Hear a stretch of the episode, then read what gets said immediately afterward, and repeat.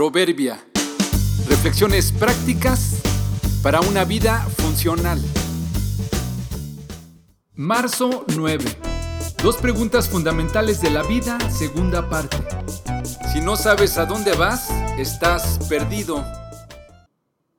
Si la primera pregunta fundamental en la vida es ¿quién soy? La segunda es igualmente importante. ¿A dónde voy? La forma más sencilla de responderla es Terminaré mis días al morir. La forma más simplista es, no importa a dónde vaya, lo importante es el aquí y el ahora. En cualquiera de estos dos casos pareciera que lo más significativo es lo que aquí se viva porque de lo demás no somos del todo responsables o conscientes.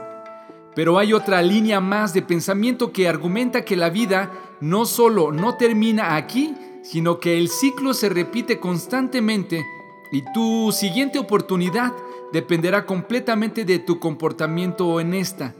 Así que, si bien lo has hecho, en la próxima te irá mejor, de lo contrario irás en retroceso. Si tal argumento es verdad, puede que seas el premio de una honorable vida pasada o el castigo de una existencia indigna. ¿A dónde voy?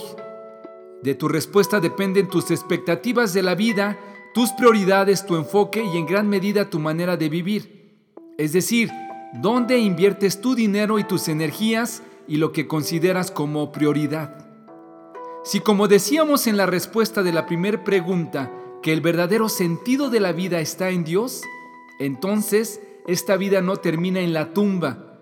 Tampoco se trata de ser y hacer cosas aquí solo para nuestro propio deleite, no consiste solo en luchar para acumular posesiones.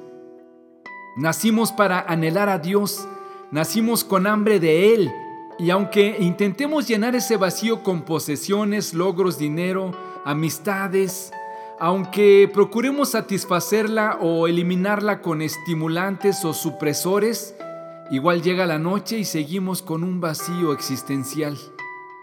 Nunca estarás satisfecho hasta que Dios a través de su Hijo Jesucristo llene ese vacío en ti.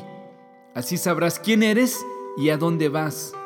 Esta vida corta es solo el entrenamiento y una simple degustación de la eternidad con Él. La pregunta crucial es, ¿estás satisfecho en Dios? ¿Sabes a dónde irás cuando mueras? Tengan cuidado, advirtió Jesús, absténganse de toda avaricia la vida de una persona no depende de la abundancia de sus bienes. Lucas 12:15